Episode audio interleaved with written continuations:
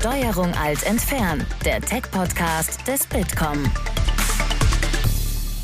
Hallo und herzlich willkommen zu Steuerung alt entfernen, dem Tech-Podcast des Bitkom.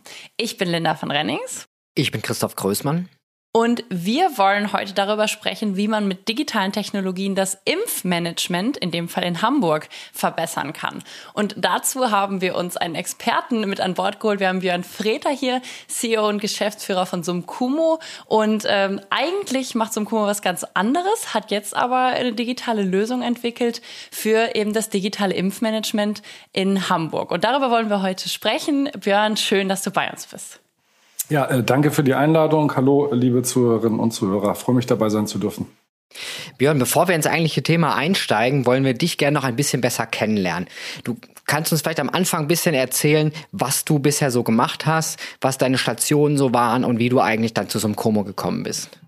Klar. Ähm ich ähm, bin eigentlich so ein bisschen parallel äh, zum Internet beruflich groß geworden, kann man sagen. Bin ähm, eingestiegen, wenn man so will, in die E-Commerce-Branche, die damals auch keine war, so zum Ende der 90er Jahre, äh, in jungen Jahren sozusagen äh, damit begonnen, Internetseiten für Unternehmen aufzubauen, als diese sozusagen noch ganz neu waren. Da waren das vielleicht irgendwelche Web-Visitenkarten oder so. Und den wissen wir ja, wie schnell das alles ging. Irgendwann wurden aus den Visitenkarten Unternehmensprofile, dann wurden da irgendwie Online-Produktkataloge draus. Irgendwann hat man angefangen zu verkaufen, Services anzubieten. Dann kam das Thema Entertainment dazu äh, und irgendwann vollwertige digitale Geschäftsmodelle. Und das äh, durfte ich alles miterleben, ähm, meistens im Rahmen von Agenturen, war in einer großen Agenturgruppe beschäftigt die äh, auch sehr unternehmerisch tätig war. Dadurch durfte ich viele unterschiedliche Positionen innehalten im Laufe der Zeit, für viele spannende Kunden arbeiten und ja, war in einer wahrscheinlich sehr außergewöhnlichen Zeit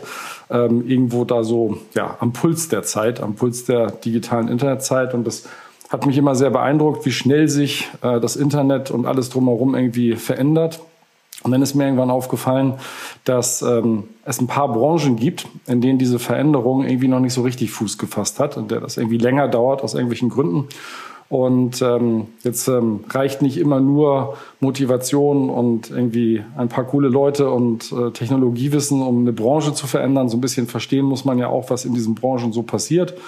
Da hatte ich halt das große Glück, dass ich ein paar dieser Branchen, bei denen es nicht ganz so einfach lief mit der Digitalisierung und dem Internet, ganz gut kannte, auch von innen. Und da habe ich mir dann irgendwann überlegt, man müsste doch mal das, was da im Internet entstanden ist, über die Jahre an Technologie, an, an Menschen, an Methodologie nehmen und da so eine Art ganzheitliches Angebot draus schnüren, um halt diesen Branchen dazu zu helfen, ja, ins, ins neue Zeitalter durchzustarten, in dem eigentlich alle anderen schon mehr oder weniger angekommen waren. So und äh, zu so einem Kummo gekommen bin ich relativ äh, einfach. Ich musste das Ding leider erstmal gründen.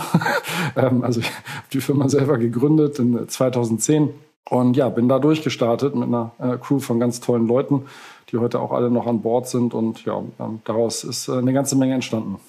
Ihr macht eigentlich Lösungen für die Versicherungsbranche, so habe ich das verstanden. Was ist denn eigentlich dein Interesse an den Versicherungen? Du hast das gerade schon ein bisschen erklärt. Versicherung ist ja gemeinhin nicht unbedingt das Erste, wenn man an äh, ja, Zukunft und Digitalisierung denkt. Wie bist du dann auf äh, diesen Branchenzweig gekommen?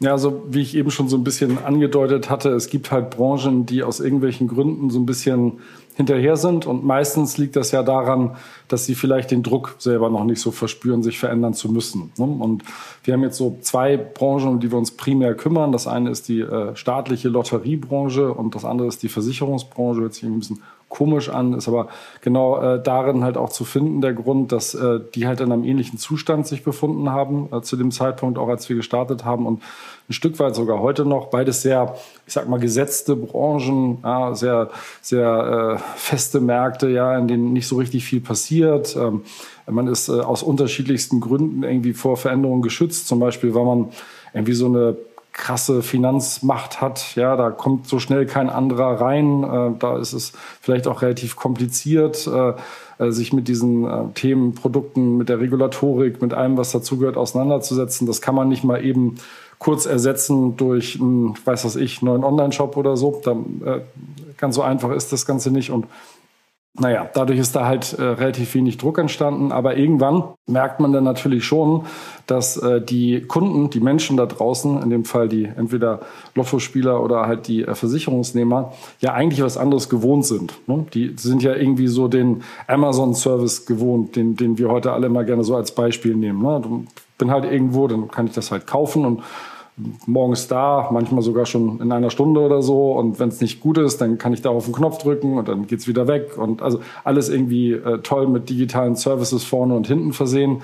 Und wieso kriege ich eigentlich von meiner Versicherung immer noch Briefe. Niemand anders schreibt mir mehr Briefe, außer meine Versicherung. Was, was soll das? Wenn ich da anrufe, dann dauert das drei Wochen, bis ich irgendwie eine Schadennummer nur habe, geschweige denn, dass sich jemand um meinen Schaden gekümmert hätte. Und wieso kann ich das eigentlich nicht online kaufen? Das geht jetzt mittlerweile auch bei dem einen oder anderen, aber zumindest als wir gestartet haben, da war das äh, in manchen Bereichen noch undenkbar, ja, dass man, dass, dass, dass es überhaupt jemand haben will. Ja, also ich erinnere mich an Studien damals von auch großen Unternehmensberatern, die gesagt haben, ja, der, der Markt, der, äh, der Direktmarkt, der hat so perspektivisch in den nächsten fünf Jahren könnten wir uns vorstellen, dass der Anteil des Online-Geschäfts so zwei bis drei Prozent steigen könnte oder so. Und dann haben wir dann so Lösungen gebaut für die ersten Mutigen damals. Ähm, und da waren wir dann ganz schnell so bei 60, 70 Prozent. Und dann hieß es, ja, aber die anderen Vertriebskanäle finden das ja blöd, das wird alles sterben. Dann haben die uns auch angerufen und haben gesagt, sag mal, das, was ihr da jetzt so online macht, also für die Direktkunden, das könnten wir doch auch für uns benutzen, für unsere Ausschließlichkeitsvertriebe und für unser Maklerwesen und so. Das finden wir eigentlich auch ganz geil. Können wir da irgendwie so ein Login vorknallen und dann benutzen wir das auch. Ja, ja, könnt ihr machen. Und auf einmal hatte man dann eine komplett digitale Versicherung und alle haben sich gefragt, hups, wie ist denn das passiert? Ähm, und äh, das hört sich dann immer so einfach an, das ist in Wahrheit ganz schön kompliziert, ähm, weil dann doch äh, das Versicherungsgeschäft, genauso übrigens auch wie das Lotteriegeschäft, im Detail ganz schön komplex ist. Aber wenn man da so ein bisschen durchhält und wenn man da auch so ein bisschen an seine Vision glaubt und das richtige Know-how aufbaut und die Chance hat, auch eben so Projekte ganzheitlich betreuen zu dürfen, dann äh, kommt man da zu ganz erstaunlichen Lösungen und die kann man dann, wenn man es schlau anstellt, nach und nach äh, ja, immer breiter aufstellen, immer größer werden lassen und so haben wir heute schon äh, ja, ganz spannende Fortschritte machen können diesbezüglich. Ein ganz anderes Projekt abseits eures Kernbusiness ist seit Anfang des Jahres hm, eure Unterstützung im Impfzentrum in Hamburg. Dafür habt ihr eine Software entwickelt. Kannst du uns dazu ein bisschen erzählen, was ist das, was macht ihr da und wie seid ihr dazu gekommen? Ja, gern. Ähm, ja, äh, Corona hat ja eins in sich, nämlich dass alles irgendwie immer ein bisschen chaotisch läuft. Ja? Also niemand weiß immer so richtig, wie man mit dem ganzen Thema umgehen äh, kann. So eine Pandemie, die gibt's ja auch nicht irgendwie äh, dauernd, Gott sei Dank. Ähm, das heißt, ähm, ähm, wenn dann irgendwann mal dieser, dieser Punkt erreicht ist, bei dem man sagt, so demnächst kann geimpft werden, dann hat halt auch keiner eine Blaupause rumliegen, wie man das jetzt perfekt hinbekommen kann. Ne? Ähm, das, das ist wahrscheinlich in der Natur der Sache zu finden. Ähm, äh, du erfährst dann vielleicht erst äh, zwei Wochen vorher, dass irgendwie so ein Impfstoff so und so gelagert werden muss, äh, dass der Zyklus zwischen Tag eins und Tag zwei der Impfung so und so lang ist. Äh, du erfährst irgendwie äh, ganz kurzfristig, was Nebenwirkungen sein können und, und, und. Also das ist ja alles etwas, was sehr, sehr stark irgendwie immer sich ständig in Entwicklung befindet. Ja? Und dementsprechend, wenn du dir dann vornimmst, als, als deutscher Staat, du willst jetzt anfangen mit dem Impfen, dann ähm, hast du auch natürlich eine grundsätzliche Vorbereitung getroffen, aber dann wird es dann doch auch relativ speziell. Und in, in Hamburg gab es halt eben diesen speziellen Fall, dass man sich überlegt hat, hey, wir sind hier in der Stadt, wir haben eigentlich mh, hm, viele Leute auf einem relativ kleinen Raum. Ähm, wäre es nicht ein sehr effizienter Prozess, würden wir quasi ein großes Impfzentrum einrichten. Da hat man sich in Hamburg für die Messehallen entschieden und sich überlegt, da könnte man doch einen sehr effizienten Prozess aufbauen. Das ist vielleicht flankieren zu den Impfungen in Altersheimen oder in der einen oder anderen Arztpraxis etwas, mit dem wir schnell vorankommen können. Und so hat man dann ein Konglomerat aus ganz unterschiedlichen Unternehmen unter der Leitung der Kassenärztlichen äh, Vereinigung ähm, beauftragt, ähm, eben dieses Impfzentrum aufzubauen. Und das musste tatsächlich in Windeseile geschehen. Ne? Ähm, man hatte mehr oder weniger drei, vier Wochen und dann wurde halt gesagt, so dann müsst ihr euch bereithalten. Das kann sein, dass es dann direkt losgeht. So genau wissen wir es noch nicht. Es kann auch eine Woche später sein oder so, aber versucht das bis dahin hinzubekommen. Und übrigens, das Ganze muss natürlich unter den Vorgaben, ähm, die es sonst auch im Gesundheitswesen gibt, zu 100 Prozent laufen. Ja, also da kann nicht irgendwie ähm, mal ähm, gesagt werden, ach komm, das machen wir erstmal so. Nee, das muss perfekt sein. Das muss sein wie in einem wie in einem Krankenhaus, wie in einer, wie in einer Arztpraxis, das ist stark reguliert und so weiter und so fort. Naja, wir haben äh, da dann den Anruf bekommen von einem der Unternehmen, das da schon sozusagen seinen Hut in den äh, Ring geworfen hat, ähm, gerade was so die Gesamtorganisation äh, dieses Projekts angeht. Und die haben halt gesagt, hey, das wird ohne Software echt die Hölle hier. Ne? Also wenn wir hier nicht irgendwie dafür sorgen, dass dieses ganze Papier, was wir hier produzieren, was eben Teil dieser regulatorischen Vorgaben ist, also auch diese Dokumentation von, von diversen Dingen, wenn wir das irgendwie alles irgendwie äh, ablesen müssen und wenn jemand nach hinten ins Archiv rennen muss, um irgendwie Ordner zu holen, das werden wir nicht schaffen, beziehungsweise wir können dann nur die Hälfte der Leute am Tag impfen oder wir brauchen 200 Leute, die hier Akten hin und her tragen oder, oder wir müssen da irgendwie mit Technologie ran. Wir haben so ein paar Ideen, was man digitalisieren könnte. Aber ihr seid doch Digitalisierungsexperten. Ihr habt doch äh, quasi jetzt schon vielen Branchen beigebracht, dass man anstelle von Papier auch digital sein kann. Hättet ihr Lust zu helfen? Dann haben die uns ein bisschen genauer beschrieben, was es geht. Dann habe ich gesagt, super spannend, genial, toll, will ich machen. Ja, muss irgendwie in drei Wochen fertig sein. Und dann hatten wir ein kleines Team schon am selben Abend zusammen, die gesagt haben, jo, wir sind dabei. Das hat irgendwie fünf Minuten gedauert, dann waren die alle am Start. Äh, Samstag hatten wir schon das erste Architekturmodell für das äh, Projekt äh, uns überlegt. Wir hatten uns überlegt, wie man das technisch machen muss. Hatten schon angefangen, eine Doku aufzubauen haben dann da viel mit den unterschiedlichen involvierten Unternehmen gesprochen. Das sind wirklich viele, ne? also von Architekten zu irgendwelchen Leuten, die da die Hardware liefern, die die Kabel verlegen, den Serverraum ausstatten, die Prozesse kennen, die wirklich wissen, wie man impft, wie die Dokumente aussehen und und und und und. Ähm, haben halt versucht, uns die Infos drauf zu schaffen. Und ja, Sonntag haben wir, glaube ich, angefangen zu programmieren. Ähm, und äh, das war schon ziemlich abgefahren in, insgesamt. Es war aber auch cool, ja. Es war quasi äh, nach einer ja, langen Zeit ja schon, äh, in der diese Pandemie schon äh, auf der ganzen Welt gewütet hatte. Und irgendwie ähm, wir sind zwar alle auch mal hier und da ein bisschen müde gewesen, aber Energie haben wir, glaube ich, dabei nie verloren, weil wir wollten es halt hinbekommen. So, ne? Es hat wirklich äh, in letzter Konsequenz dann auch ganz schön viel Spaß gemacht. Ja. ja. Ähm, wie funktioniert denn die Software? Die heißt Panix, glaube ich. Ähm, erklär ein bisschen, was macht die Software und wo unterstützt sie? Ähm, wir fangen sozusagen an mit dieser Software in dem Moment, in dem jemand schon im Impfzentrum drin ist. Ja? Also äh, jemand hat irgendwo einen Termin gemacht. Ähm, und äh, ist jetzt da angekommen mit seinen Unterlagen und jetzt ist heute sozusagen der, der Termin, an dem er erstmalig äh, oder zum zweiten Mal geimpft werden äh, soll. Ähm, in dem Moment muss er sich dort quasi ausweisen, muss Dokumente vorlegen, ähm, kommt dann sozusagen nach einer gewissen Validierung da rein und durchläuft da ja sozusagen mehrere Stationen ne? von, von, der, von, der, von der Aufnahme, von der äh, Aufklärung, äh, von einer gewissen Dokumentation. Das ist quasi auch eine Anamnese, die da ja natürlich stattfindet, ein Beratungsgespräch, das geführt wird. Das muss ja aufgepasst werden, äh, dass das für die Leute auch ähm, alles transparent ist, was da passiert, dass keine Risiken eingegangen werden und so weiter und so fort bekommt seine Impfung. Dabei entsteht viel Dokumentation. Ähm, da gibt es doch ein paar Zettel, die da ausgefüllt werden, ähm, auch mit Belehrung, mit Dokumenten, die halt auch für den, für den Impfling, sagt man so schön, dann auch zur Verfügung gestellt werden. Danach äh, setzt er sich äh, draußen in einen Ruheraum, und äh, muss kurz warten und schauen, dass das ähm, irgendwie verträglich war, die Impfung und verlässt dann irgendwann den Bereich. Wenn er zum ersten Mal da war, macht er seinen Folgetermin direkt und also da gibt es eine ganze Menge Prozessschritte und jeder dieser Schritte muss dokumentiert werden. Ja? Ähm, falls was passiert, falls jemand was verliert, ähm, äh, es müssen Daten erhoben werden, die ja auch ans Robert-Koch-Institut geschickt werden müssen, damit eben halt auch ein Austausch stattfinden kann. Wie weit sind wir?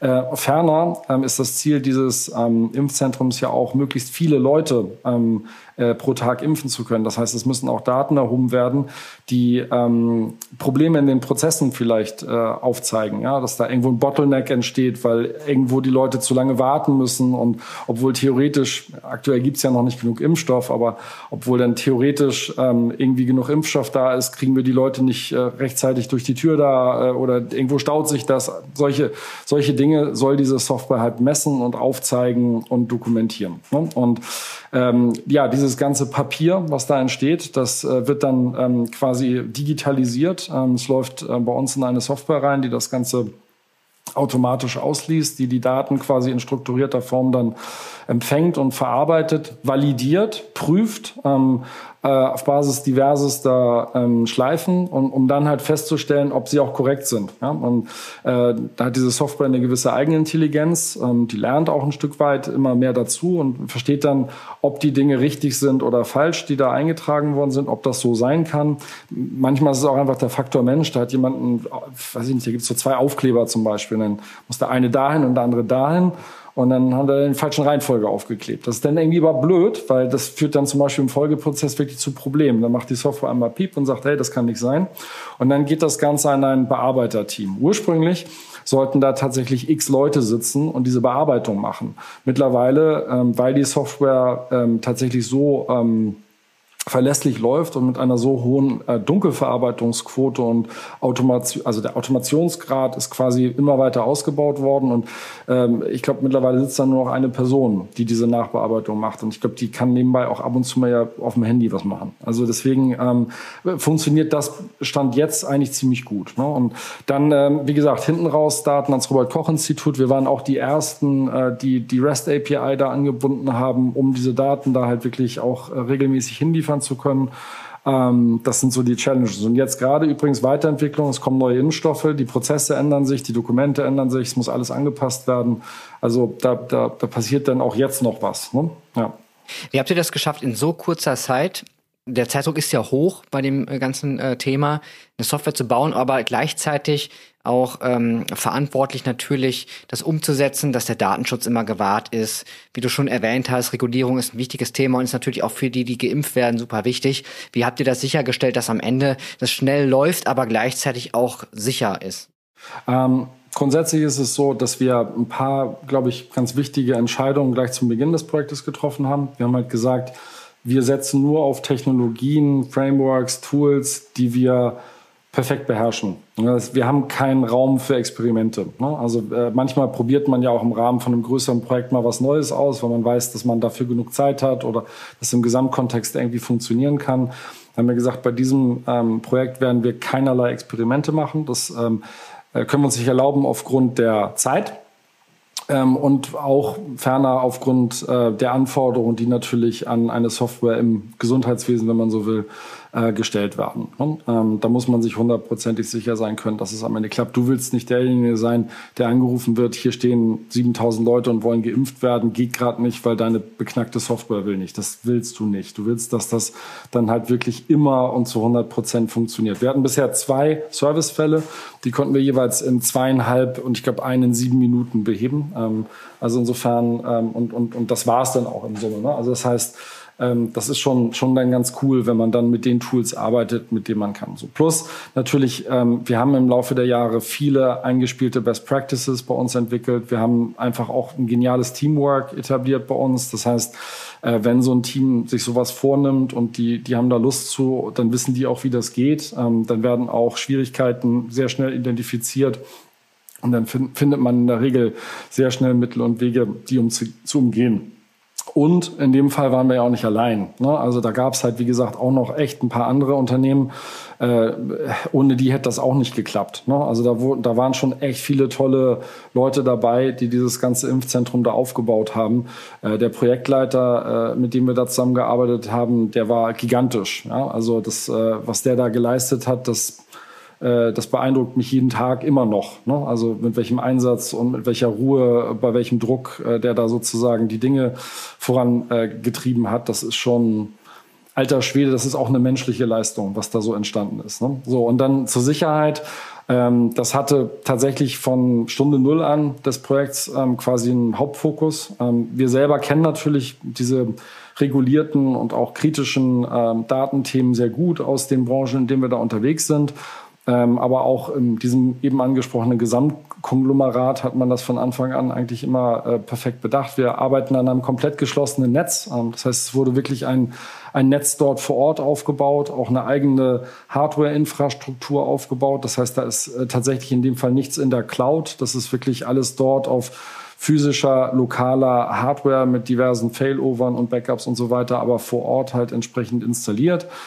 Ähm, Da kann man auch nicht von außen drauf zugreifen. Ähm, das geht nur ähm, über gesonderte Verbindungen, ähm, äh, die man jetzt nicht von außen irgendwie, äh, irgendwie zu fassen bekommt. Das hat kein, kein, kein Fenster ins Internet oder in sonstige Netze, wenn man so möchte. Das hat auch extra Leitungen gelegt bekommen, nur dafür. Ne? Also das heißt, wir haben da eine sehr hohe inhärente Netzwerk, äh, einen sehr hohen ja, Netzwerksicherheit. Ähm, zudem haben wir natürlich ähm, bei der Authentifizierung der Benutzer des Systems darauf geachtet, dass wir da eben auch auf die Best Practices setzen, die wir hier im Laufe der Jahre entwickelt haben. Da kann also auch ein, ein Nutzer, der dort vor Ort ist, nicht mal eben Klick-Klack machen und dann hat er irgendwie alles. Da gibt es äh, bestimmte Rollen- und Rechtegruppen und äh, bestimmte Möglichkeiten, nur an Daten ranzukommen. Ähm, das heißt, der normale, ähm, sag ich mal, Sachbearbeiter, der, der, der, der sieht zwar den Datensatz, den er gerade bearbeitet, aber ansonsten kann der da jetzt nicht irgendwie einen USB-Stick nehmen und sagen, ich nehme das mal mit nach Hause, ist unmöglich. Ne? Ähm, also an all solche Dinge äh, wurde da gedacht.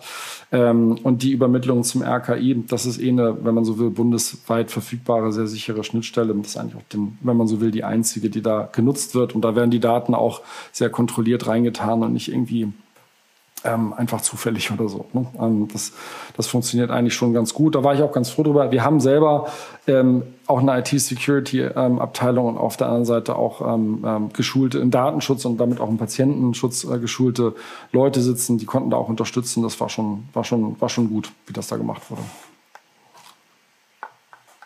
Wie sieht es denn jetzt mit den weiteren Plänen aus? Also in Hamburg ist, wird, es, äh, wird die Software jetzt eingesetzt. Ist es denkbar, dass ähm, ihr über Hamburg hinaus Panex anbietet oder ist es erstmal wirklich für, für den ähm, Impfstandort Hamburg ähm, entwickelt worden? Also grundsätzlich sind wir so gestartet. Ne? Wir haben das äh, Projekt für den Standort Hamburg und auch für den Fall dieses Impfzentrums in Hamburg halt entwickelt. Ähm, zur Weiterentwicklung so ein bisschen, was hatte ich eben schon gesagt, es kommen jetzt ja neue Impfstoffe, ähm, die verändern zum Teil auch Prozesse und äh, wie ich eben sagte, wir messen ja auch sehr viel. Das heißt, wir schauen ja auch sehr genau hin, was ähm, vielleicht noch optimiert werden kann.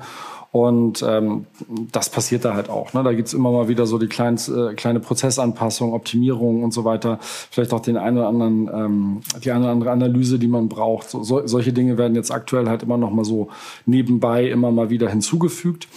Ähm, das Ganze, ähm, ja, also ne, theoretisch könnte man das natürlich auch in anderen Impfzentren einsetzen, keine Frage. Allerdings gibt es tatsächlich nicht so viele Impfzentren, die so aufgebaut sind wie Hamburg. Ähm, das ist schon eins der zwei großen, wenn man so möchte. Und damit hat das natürlich auch recht individuelle Prozesse für sich entwickelt. Ähm, ob das jetzt das richtige System für ein Seniorenheim ist, das impft, wage ich tatsächlich zu bezweifeln. Allerdings könnten Teile davon spannend sein, worüber wir gerade so ein bisschen nachdenken nachdenken, ist das Thema, was kommt eigentlich jetzt auch nach dem Impfen? Ne? Also nach dem Impfen geht es ja irgendwann mal weiter. Ja? Irgendwann ähm, äh, ist es ja auch nicht mehr so, dass nur Deutschland entscheidet, wie Prozesse laufen. Ne? Gerade wenn wir uns so den globalen Reiseverkehr dann irgendwann mal angucken. Es gibt ja jetzt auch, auch schon Gespräche über digitale Impfpässe, über Möglichkeiten, sich auszuweisen äh, als Geimpfter oder nicht Geimpfter, wie auch immer. Ist natürlich auch eine politische Diskussion, aber de facto wird die nicht nur in Deutschland geführt, sondern ein Stück weit auch von außen mit beeinflusst. Und da könnten wir uns schon vorstellen, dass man mit so einer Lösung wie Panex auch Services anbieten kann, zum Beispiel an Flughäfen, an äh, großen Bahnstationen, ähm, in anderen großen Gebäuden, in der man halt vielleicht ebenso diesen Zyklus von ich bin irgendwie angekommen, ich muss da jetzt so einen Prozess durchlaufen, um sicher zu gehen, dass da irgendwie für alle das Ganze sicher ist, was ich da mache, äh, bis hin zu, ich bekomme dafür auch irgendwie einen Stempel, eine, eine, eine, eine Bestätigung, diesen, diesen Prozess und, und die Daten werden entsprechend erhoben, ausgetauscht etc. Die, den kann man natürlich auch anderswo umdenken und anwenden und ich glaube, wir sind da jetzt relativ tief drin. Ähm, werden uns da mit Sicherheit mal so ein bisschen umschauen, ähm, ob es da vielleicht den einen oder anderen gibt, der was Spannendes, Sinnvolles tut, um das Leben auf der Welt dann auch äh, nach Corona oder ich sage mal in den späteren Phasen von Corona für alle zu verbessern. Da sind wir dann natürlich gerne wieder dabei. Ne? Also das, das würde uns schon Spaß machen. Wie ist es, ähm, wie ist es denn generell? Habt ihr jetzt so ein bisschen Blut geleckt in Sachen Digital Health? Also habt ihr ähm, gedacht, auch das ist eigentlich auch noch ein spannendes ähm, Geschäftsfeld, äh, falls Lotterie und Versicherung irgendwann nicht mehr reicht? Oder war das eher so, ihr habt es mal gemacht jetzt an der Stelle und bleibt aber bei dem eigentlichen? Oder gibt es demnächst noch mehr Sumkumo im Digital Health Bereich? Also äh, grundsätzlich ist es so, ähm, dass, dass wir uns immer sehr schnell für sehr vieles begeistern. Das Thema Gru Digitalisierung steckt irgendwie bei uns natürlich im Blut. Wir haben immer Lust, das, was wir da gelernt haben, auch aus den unterschiedlichen Branchen immer mal wieder anzuwenden, auch auf neue Gebiete, so wie wir es hier jetzt ja auch konnten. Das macht Spaß. Insofern will ich auf keinen Fall ausschließen, dass man in so einem Bereich halt auch tätig wird oder vielleicht sogar auch nochmal zukünftig in einem anderen. Ähm, strategisch gesehen sind wir de facto auf diese Branchen, auf die wir jetzt gerade ähm, so stark abzielen, ein Stück weit committed aktuell. Ähm, weil das irgendwie Sinn macht. Ja, da haben wir tolle Lösungen, da, da können wir wachsen, da ist auch noch viel zu tun. Da sind wir eigentlich, wenn man sich das mal so anguckt, ja noch ganz am Anfang. Also da könnte man noch viel, viel, viel mehr tun. Ne? Also äh, dementsprechend, ähm, glaube ich, werden wir uns da weiterhin darauf fokussieren. Aber ähm, ein Stück weit macht man natürlich auch als Unternehmen äh, das, was sich einem äh, anbietet und manchmal überholt dann dann auch die Realität. Ne? Also würden da jetzt spannende Aufträge auf uns einprasseln, kann das sein, dass ich äh, mit euch in einem Podcast in einem Jahr sage, ja, wir haben jetzt drei Standbeine. Ne? Also das kann schon passieren. Ähm, aber ähm, ja, we will see. Ja, also ähm, das äh, kann, kann, man nicht so zu 100 Prozent äh, prognostizieren, aber ähm, ich, ich würde zumindest behaupten wollen, dass wir äh, an solchen komplexen Problemstellungen immer Spaß hätten. Jetzt gibt's ja, ähm, wir haben die Corona-Pandemie in Deutschland ja auch schon knapp jetzt ein Jahr. Also wir zumindest mal Bitkom sind jetzt fast seit einem Jahr auch im Homeoffice. Ähm, es sind ja seitdem schon extrem viele auch digitale Lösungen ähm, im entstanden, um im Kampf gegen Corona zu helfen. Am Anfang gab es ja auch mal dieses äh, Wir versus äh, Virus, hieß es, glaube ich, wenn ich es richtig im Kopf habe, diesen Hackathon, da gab es ja schon eine ganze Menge. Ähm, habt ihr jetzt, also auch im Zuge der Entwicklung von Panax, euch mal ein bisschen umgeschaut, was es noch an spannenden Lösungen schon gibt? Und gibt es da Sachen, die dich besonders begeistern oder du sagst, oh, das ist, das ist spannend? Also Du meinst, du meinst an generellen Lösungen für die Gesellschaft oder für uns als Unternehmen? Ähm, ähm, ja, also ähm, ich, ich, ich habe äh, ich hab ein paar Sachen mitkriegen dürfen. Ähm, äh, aufgrund äh, unserer ja, auch globalen Tätigkeit, die ich ganz spannend fand. Ähm, kann ich vielleicht einfach nur mal so als, als, kleinen, äh, als kleine Anekdote ähm, hier äh, ähm, mit, mit euch allen teilen.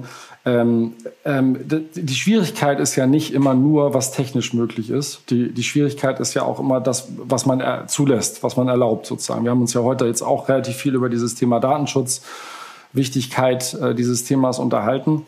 Ähm, in anderen Ländern ähm, passieren manchmal Dinge auch anders. Ne? Und manchmal hat man ja auch die Chance, das live mitzubekommen. Wir zum Beispiel haben relativ viel mit Israel zu tun. Und ähm, in Israel ähm, hatte ich neulich einen Call mit einem ähm, Projektmanager von einem Projekt und redete mit dem über Microsoft Teams, glaube ich, in so einem Videocall und dann ähm, guckte er auf sein Handy und sagte, hey, sag mal Björn, ähm, wäre das okay, wenn ich mal ganz kurz eine, eine, Viertelstunde, hast du gleich noch mal Zeit? Ich muss mal kurz eine Viertelstunde weg. Ich so, äh, okay, passte zufällig. Dann kam er nach einer Viertelstunde wieder und sagte, so, geil, ich bin jetzt geimpft. Ähm, dann sage ich, hä, wie?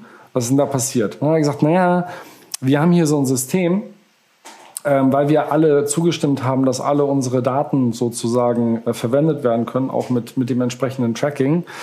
Und äh, dieses System funktioniert so, wenn der Arzt in meiner Nähe, der auch genauso wie in Deutschland nach einer Impfreihenfolge impft, ja, also das heißt die Risikogruppen A, B, C zuerst und so weiter, der war noch lange nicht dran, ja, aber wenn der eine Dosis über hat am Ende des Tages, weil keine Ahnung jemand nicht gekommen ist oder krank war oder was weiß ich, ja, dann drückt der Arzt auf den Knopf und dann geht automatisch eine Nachricht raus an Leute via Geotargeting in einem Umkreis von x äh, Metern und dann kann man sozusagen sagen, ach cool, ich kann, äh, wenn ich jetzt schnell bin, da auf Knopf drücken, dann gehe ich dahin zu dem Arzt, ähm, dann impft er mich und dann habe ich automatisch auch schon den Slot für die Zweitimpfung. Besser, als wenn die Impfung weggeworfen wird, sozusagen. Ne? Das fand ich cool. Das fand ich echt cool. Ist natürlich aber nur möglich, wenn du dem Betreiber ähm, erlaubst, dass er dich tracken darf. Ne? Und dann hat man natürlich genau diese Diskussion und das ist auch eine wertvolle Diskussion und die ist auch mit Sicherheit nicht so einfach. Ne? Ähm, aber cool fand ich es in dem Kontext schon, muss ich ganz ehrlich sagen. Ich fand es toll zu hören, dass da sozusagen so einfache, schnelle Lösungen ähm, basierend auf ähm, so coolen Technologien, die eigentlich ja überall verfügbar sind, mal so eben gebaut werden und die dann tatsächlich ja auch dazu führen, dass man in einer bahnbrechenden Geschwindigkeit impft. Ihr habt ja gesehen, glaube ich, auch äh, kriegt man ja mit, äh, wie schnell das da geht. Und das liegt unter anderem eben auch an dem Digitalisierungsgrad, wenn man so möchte. Das fand ich cool. Also ja, das ist super spannend, was auch äh, in Israel passiert. Und ähm, ja, wir hoffen natürlich, dass wir in, in Deutschland da, ähm, was Digitalisierung allgemein angeht, ähm, noch schnell weitere Schritte machen. Erstmal ganz herzlichen Dank an dich, Björn, für, dein, ähm, für deine spannenden Insights, die du uns mitgebracht hast. Wir kommen langsam zum Ende unserer Folge, haben dann immer noch drei Fragen an unsere Gäste, die immer gleich sind und auch eigentlich nichts mit dem Thema selbst zu tun haben. Und wenn du bereit bist, dann leg ich los. Gibt es einen Twitter-Account, den du empfehlen könntest? Und falls das nicht der Fall ist, was ist dein Lieblings-Emoji? Äh, mein Lieblings-Emoji ist eigentlich, äh, also bei Twitter ähm, würde ich jetzt gar nicht empfehlen, mein Lieblings-Emoji ist immer dieses Lachen mit den Tränen. Ich finde, das ist einfach schön. Ähm, ich finde, das, hat, das strahlt eine gewisse Herzlichkeit aus. Wenn man, man muss auch in diesen Zeiten einfach mal herzlich lachen und wenn dabei Tränen fließen, finde ich das super. Ja? Der, der Twitter-Account, der mir andere Tränen ins Gesicht äh, gezaubert hat, der ist Gott sei Dank geschlossen mittlerweile. Hast du ein Buch auf dem Nachttisch liegen, das du zurzeit liest oder ein E-Book, das du empfehlen kannst? Also empfehlen kann ich immer äh, sehr gerne äh, das äh, The Hard Things About äh, Hard Things. Das mag ich sehr gerne. Äh, das wird, wird glaube ich, auch oft genannt. Aber äh, gerade für mich hat das immer mal wieder funktioniert. Gerade auch bei diesem ganzen Change, den wir hier durchgemacht haben oder dieses konstante Neuerfinden. Ähm, da sind so ganz simple, einfache Dinge drin, die einem so als zumindest auch als Geschäftsführer oder Unternehmer durchaus mal helfen können. Das äh, mochte ich sehr gern. Ja. Das von Ben Horowitz.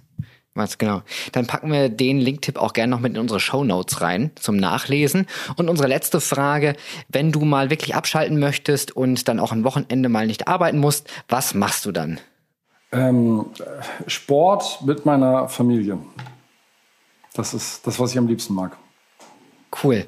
Dann äh, sind wir am Ende unserer Folge angekommen. Ganz herzlichen Dank, Björn Freter, CEO und Gründer von Sumcomo. Alle Infos dazu gibt es auch nochmal nachzulesen in unseren Show Notes und unter www.bitcom.org slash podcast. Und in dem Sinne, ja, hoffen wir, dass das äh, in Hamburg weiterhin so gut funktioniert und ganz herzlichen Dank, Björn.